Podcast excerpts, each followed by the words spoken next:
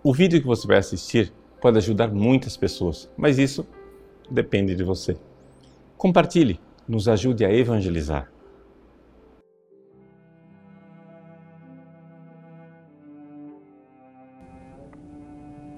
Em nome do Pai, do Filho e do Espírito Santo. Amém. Meus queridos irmãos, o brevíssimo Evangelho de hoje é o segundo anúncio da paixão de Cristo, como é relatado por São Lucas. O Filho do Homem vai ser entregue na mão dos homens. Jesus não fala nem sequer da ressurreição de tão breve que é o anúncio. No entanto, os discípulos não entendem, ficam perplexos diante dessa realidade. E têm medo de perguntar para Jesus o que é que isso quer dizer. Por que é que isto acontece? Vejam, para a gente interpretar verdadeiramente esta passagem, seria interessante nós irmos lá na frente no Evangelho de São Lucas, no último capítulo, capítulo 24, quando Jesus aparece aos discípulos de Emaús.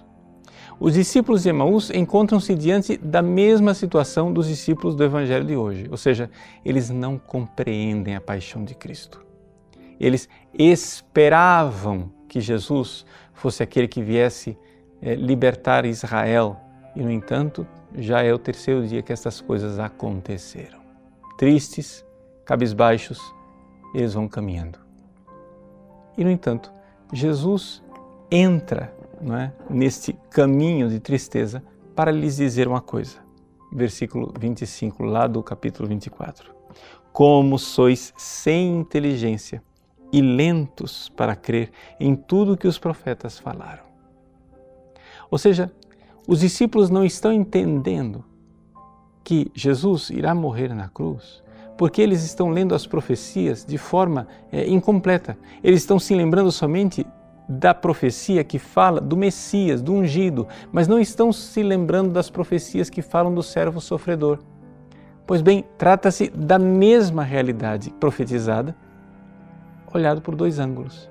Unção, sim, mas também sofrimento para a nossa redenção. Então, Jesus explica, dizendo: não era necessário que o Cristo sofresse tudo isso para entrar na sua glória? Vejam, para nós essa frase aqui não é óbvia.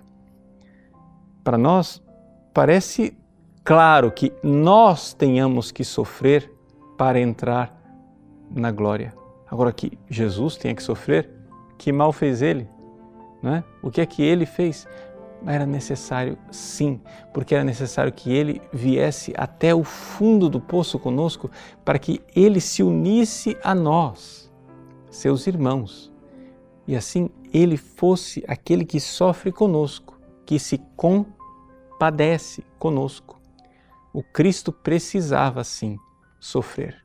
O que parece ser uma é, impotência de Deus, o que parece ser uma fragilidade de Deus, na verdade se manifesta como um grande poder. Ou seja, o poder de Deus de se esconder no fracasso, de se esconder quando tudo parece que deu errado. Então, o que o Evangelho de hoje nos ensina e quer nos convidar é a meditarmos a respeito da presença de Deus nessas misérias, nessas cruzes do nosso dia a dia. Nós temos que ser capazes de enxergar a presença de Deus nisso tudo. Eu me recordo de uma, uma frase de São Máximo Confessor, né, que eh, certamente tinha essa tradição dos monges lá da Grécia de todo dia clamar a misericórdia de Deus, né? Kyrie eleison, Kyrie eleison o tempo todo, né? A oração típica dos monges gregos. São Máximo Confessor diz: os idiotas pedem a misericórdia de Deus o dia inteiro, Kyrie eleison, mas quando ela se manifesta, não conseguem reconhecê-la. Nós precisamos ser capazes de reconhecer que a misericórdia de Deus se esconde muitas vezes na dor, no fracasso, na doença, na morte. Às vezes, a ressurreição de Deus está escondida atrás de uma cruz. Que digo eu? Às vezes não, sempre, sempre a ressurreição de Deus está escondida atrás da cruz.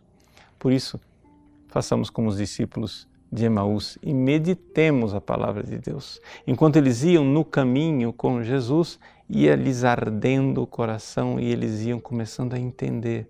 É por isso que finalmente se lhes abrem os olhos e eles enxergam o Cristo lá onde eles não queriam enxergar, no sofrimento e na dor. Era Ele o tempo todo. Era Ele, triunfante, embora aparentemente derrotado. Deus abençoe você. Em nome do Pai, do Filho e do Espírito Santo. Amém. Gostou do nosso conteúdo? Pois bem, o nosso site faz questão de ser um eco da doutrina católica, do magistério de sempre. Muitas pessoas escrevem para nós diariamente dizendo que mudaram de vida, dando seus testemunhos. Quem sabe uma dessas pessoas que está esperando para mudar de vida é um amigo seu. Nos ajude a compartilhar, nos ajude a evangelizar. Se você curtir a nossa página, compartilhar nas redes sociais, pessoas podem salvar as suas almas. Deus usa instrumentos tão simples para transformar os corações. Que Deus abençoe você.